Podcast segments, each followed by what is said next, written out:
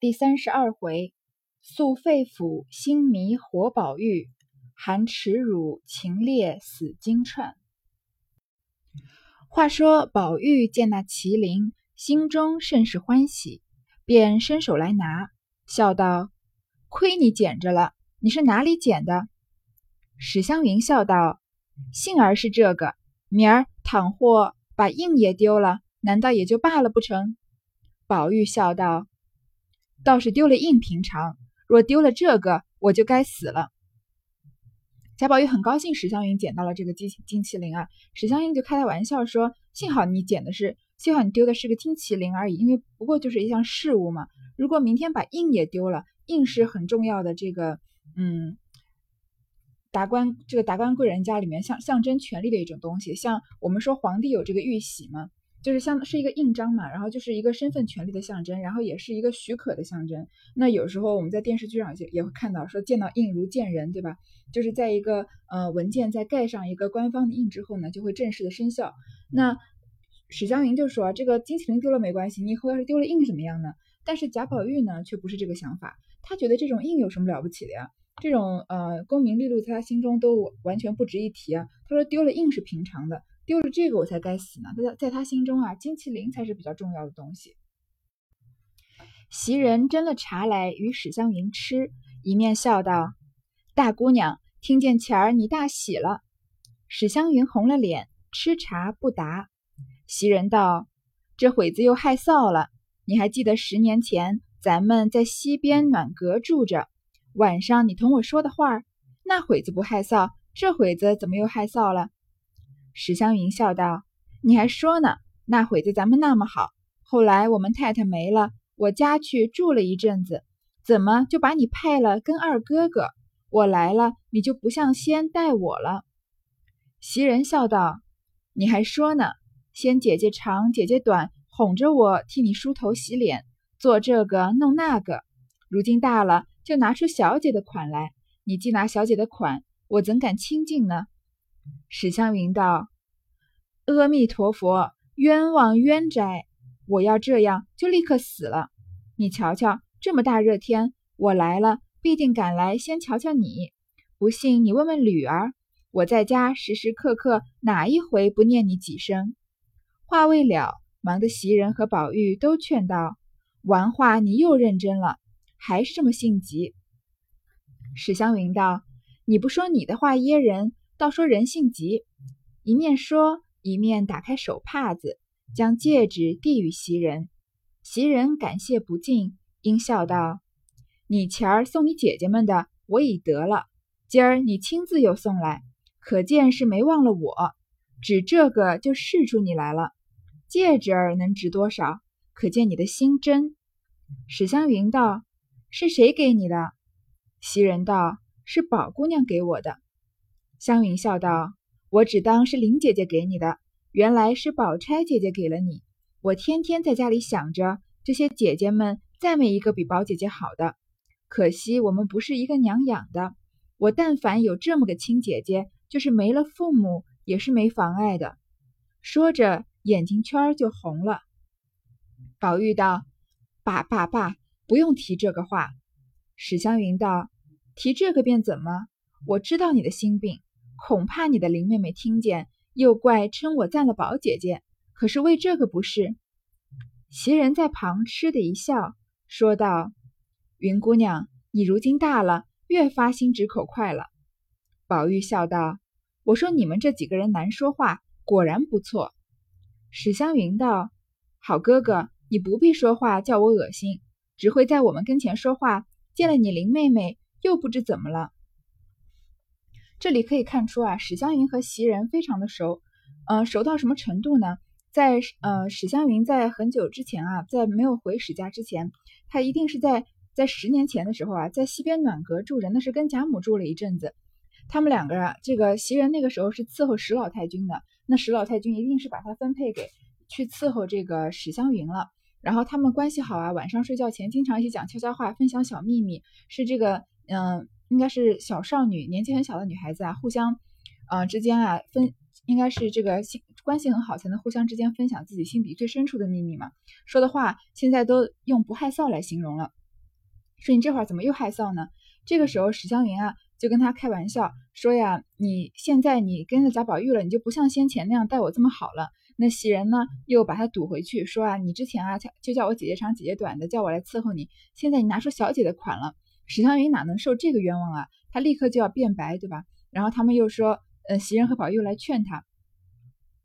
然后呢，史湘云就说啊，你还说别人性急呢。然后他就把这个手帕打开，好像献宝一样递给袭人。那他是他是心里面真的是有袭人的，袭人跟他关系很好的，所以他亲自过来送给他。然后呢，袭人就说啊，你钱儿送给你姐姐们的。史湘云之前不是手帕这个遣了小厮来送给这个小姐们的吗？说我也得了，可见是某一个小姐啊，把自己的给了袭人了。说你现在又送出来，你又亲自送过来，可见是你没忘了我。说戒指能值多少钱呢？因为不是什么特别值钱的东西，因为是降降纹的这个戒指嘛，不是什么特别名贵的。然后说，但是啊，可见你的心真，你对待我的心啊是真是真心的。史湘云问是谁给的，袭人说是宝钗给的。史湘云这里要大力的夸宝钗了。虽然史湘云跟这个林黛玉关系好，她来这个贾府啊都是跟林黛玉睡一个房的，但是她在心里面呢很很向往这个薛宝钗，她觉得薛宝钗相当于是她的一个女神这样的一个形象。说我本来以为是林姐姐给你的，原来是宝钗给了你呀。然后我在家里想啊，这些姐姐们再没一个比宝姐姐好的，所有的女孩子都比不上薛宝钗。你想想看，这话林黛玉听了能有什么？心情吗？还记得之前史湘云说啊，我知道人人都比不过你，我说出一个人你能挑他的错处啊，我就服你。林黛玉说谁啊？她说就是宝姐姐，你能挑出她什么错来吗？林黛玉立马立马就这个冷笑了，对吧？就说她我我哪能挑出她的错来呢？她这里又这么大力的夸薛宝钗啊，说我如果有，可惜我们不是一个娘养的，向往她向往到什么地步呢？希望她是自己的亲姐姐。就如果有这个亲姐姐啊，就算是没了父母也没妨碍的。那史湘云的父母是真的走了，真的去世了。说着呢，眼圈都红了。贾宝玉在这里赶快要劝阻，首先说不用提这个。嗯，一方面是看到史湘云要哭，想起悲伤的事情来了；一方面他真的怕呀，他怕这个林黛玉听到史湘云这么大力的夸薛宝钗，那林黛玉心里又要不高兴了。史湘云呢，一听就听出来，史湘云是个很聪明的姑娘。虽然她心直口快啊，但是她嘴上不饶人啊，但是她的反应很快，而且她也会察言观色，而且她是一个嗯很灵巧的女孩，所以她一下就听出来，说你怕你林妹妹听见呀，要怪我说一直怪我猛夸宝姐姐，对吧？你看袭人在旁边啊，袭人是个情商高的，她跟薛宝钗是呃一个类型的嘛，她既不说是，也不说不是，对吧？她说云姑娘，你现在年纪大了呀，越发心直口快了。就想要把这话题岔开，同时呢，也算是默许了、默认了这个史湘云说的这句话是真的。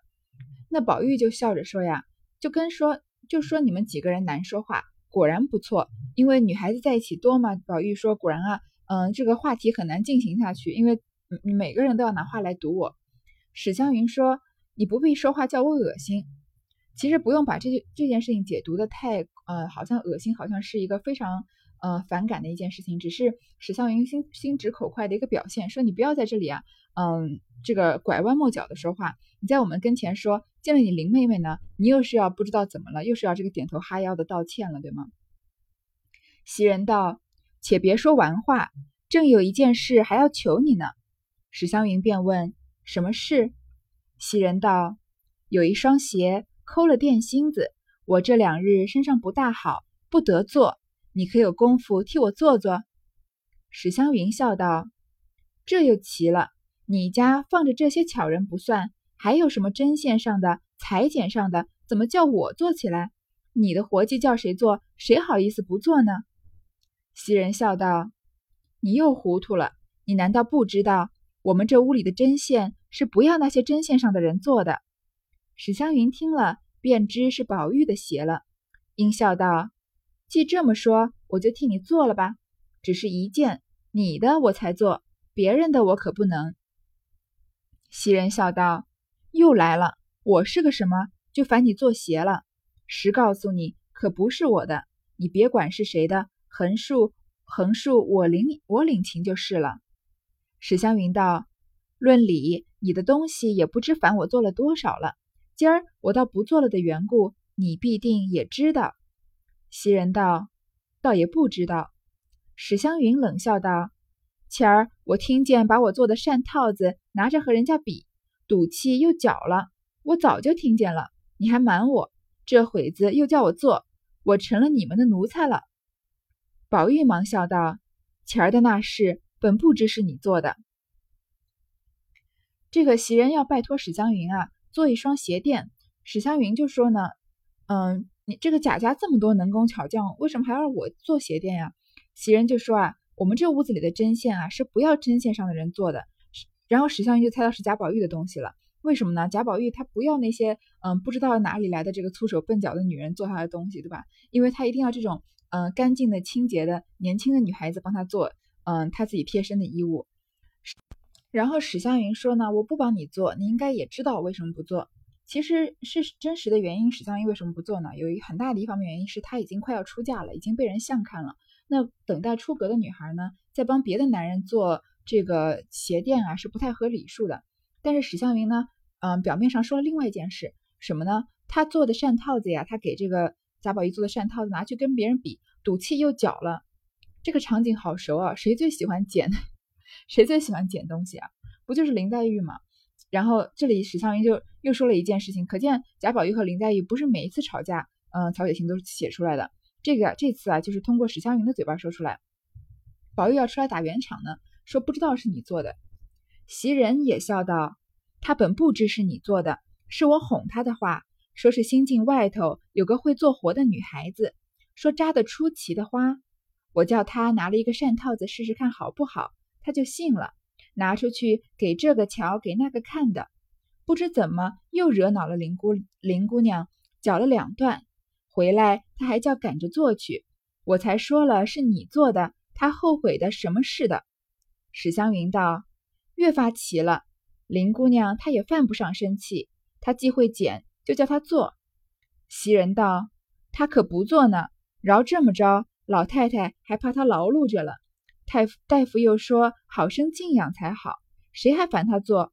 旧年好一年的功夫做了个香袋儿，今年半年还没见拿针线呢。原来啊，嗯，袭人说不是她不知道，她没有跟贾宝玉说这个扇套啊是史湘云做的。”就是外面有个会做活的女孩，这个花扎的特别新巧，特别出奇。然后呢，贾宝玉就拿着这个扇套啊，给这个看，这个给那个看，到处炫耀。后来林黛玉呢又生气了，然后就把这个扇套剪成两段。然后呢，贾宝玉就说：“那你让那个会做活的女孩再做一个呀。”这个时候袭人才说：“其实是史湘云做的。”那贾宝玉呢就很后悔了。其实你要是史湘云，你生不生气啊？就我招谁惹谁啊？本来就是袭人拜托我做一个扇套子，那我做了给他，袭人领我的情吧，结果被人搅了不说，因为本来就是我的心血嘛，就被林黛玉剪成两段了，而且呢还这个，嗯，要就还要嗯赶过来让我再做一个，谁会做这件事呢？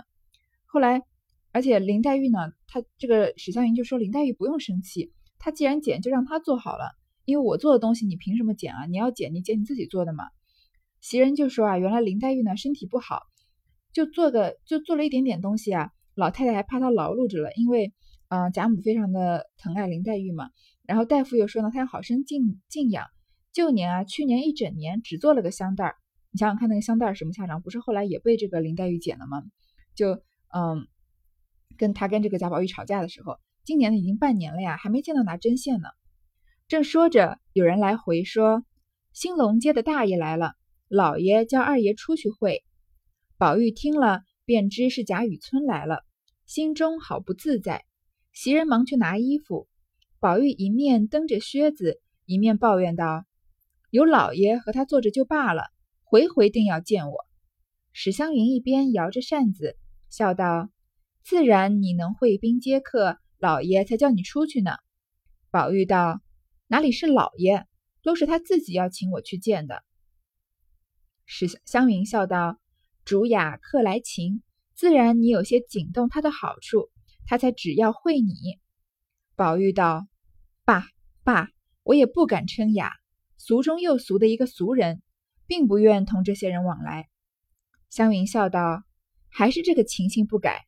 如今大了，你就不愿读书去考举人进士的，也该常常的会会会这些为官做宰的人们。”谈谈讲学些仕途经济的学问，也好将来应酬事务，日后也有个朋友。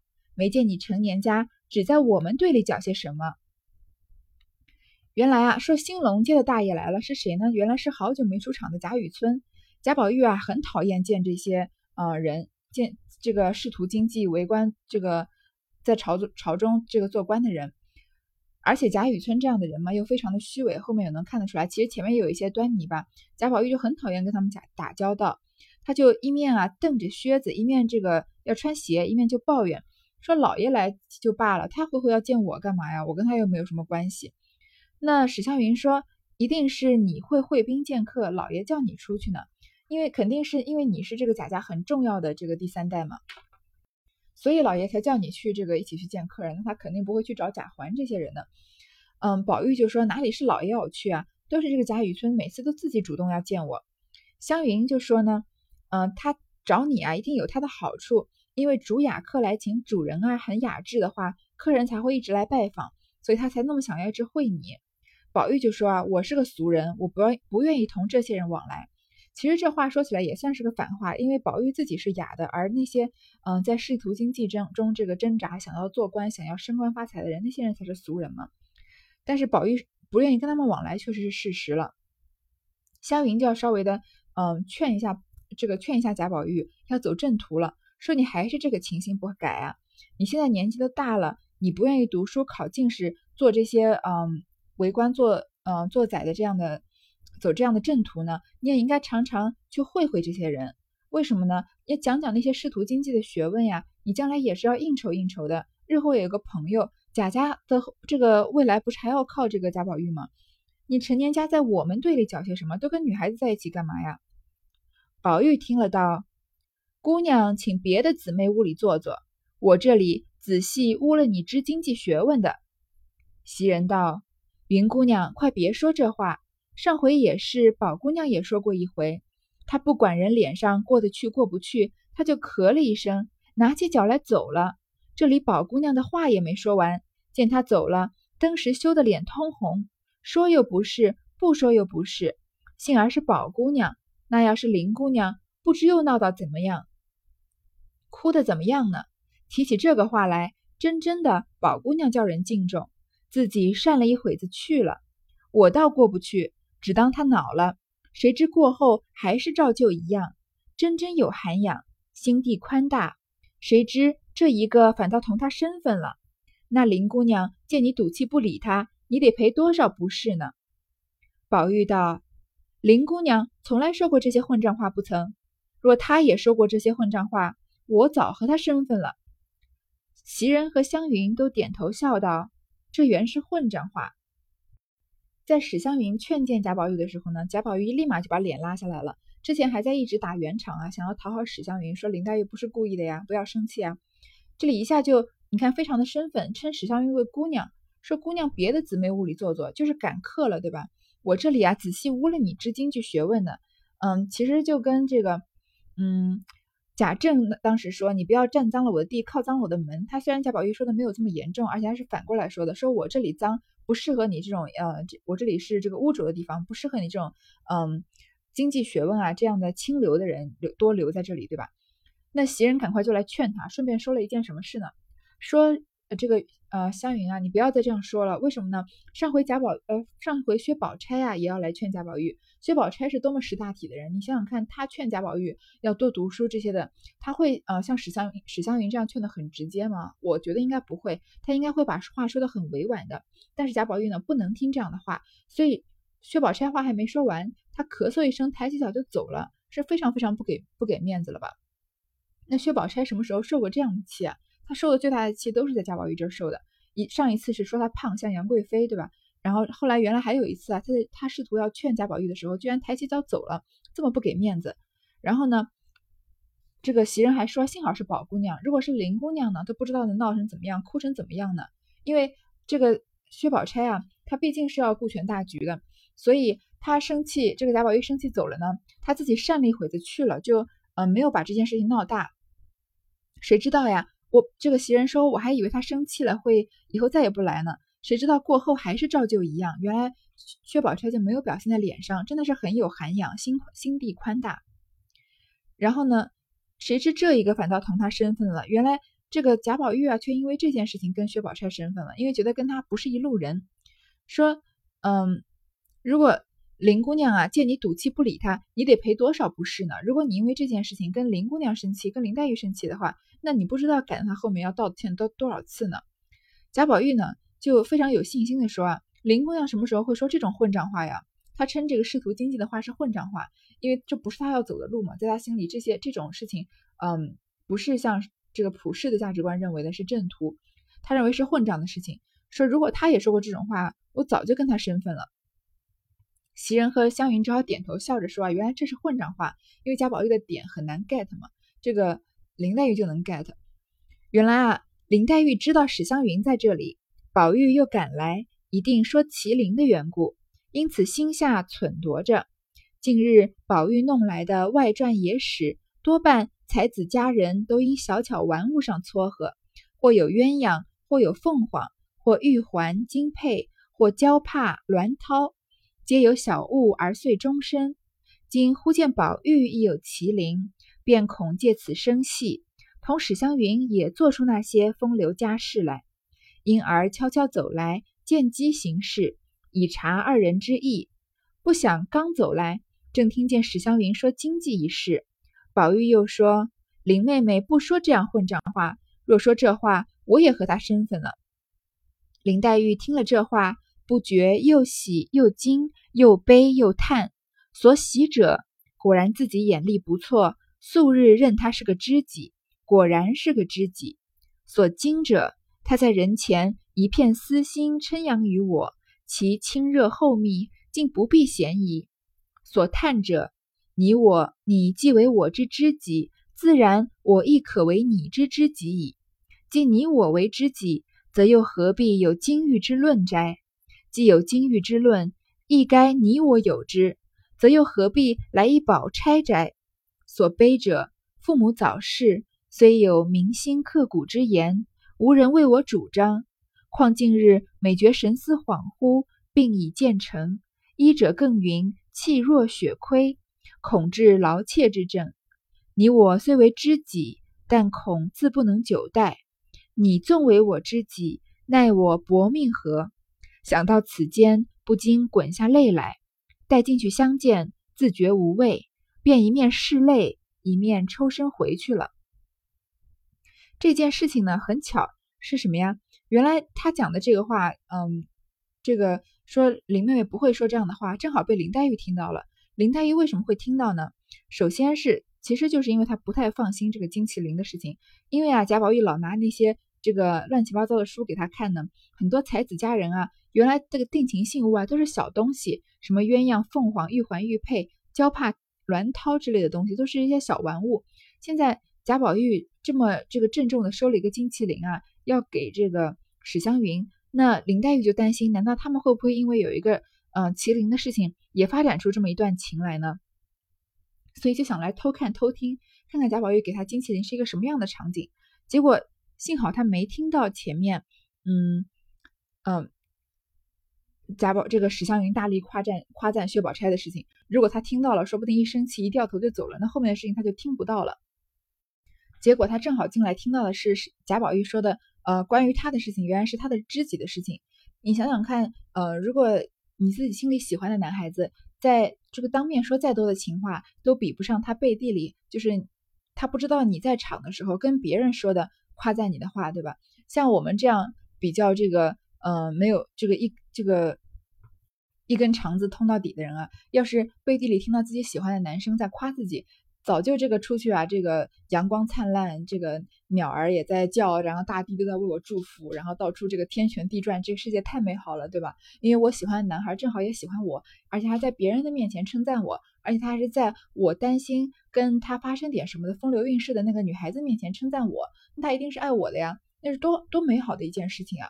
但是可惜林黛玉不是这样的人，她呢，她又喜又惊，又悲又叹。好复杂，好复杂的情绪啊！为什么呢？他开心什么呢？原来自己眼力不错啊，因为我认他是个知己。其实说是知己，其实我认他是我的爱人嘛。果然是知己。他惊，他惊讶什么呢？他在人前啊，一片私心称赞我，其亲热厚密，竟不必嫌疑。我没想到啊，我在贾宝玉心中的地位是这么重要。他在别人面前称赞我啊，都不避嫌。那可见他是一片这个一片心都是向着我的，对吗？他这个感叹什么呢？既然你是我的知己，那我也是你的知己，那为什么还有金玉之论呢？既然有金玉良缘啊，那那应该是你有玉，我有金啊。可是你有玉，我没有金，又来了一个宝钗，有金的是宝钗。这就是林黛玉心里面一直这个绕不过去的这个坎嘛，我们已经反复说了很多次了。然后悲伤的是什么呢？他父母早逝，他的爸妈都死了。因为以前这个结婚不是父母之命、媒妁之言吗？而林黛玉她妈妈在这《红楼梦》一开始的时候已经去世了，她父亲也在前面几回的时候就走就去世了，他就没有人再为他主张这个终身大事了。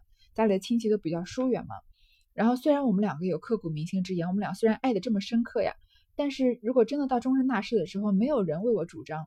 虽然大家很多人在开这个林黛玉的玩笑，但是真的要到明媒正娶的时候，谁来这个担任林黛玉父亲母亲的职位，然后来帮林黛玉争取这段姻缘姻缘呢？没有。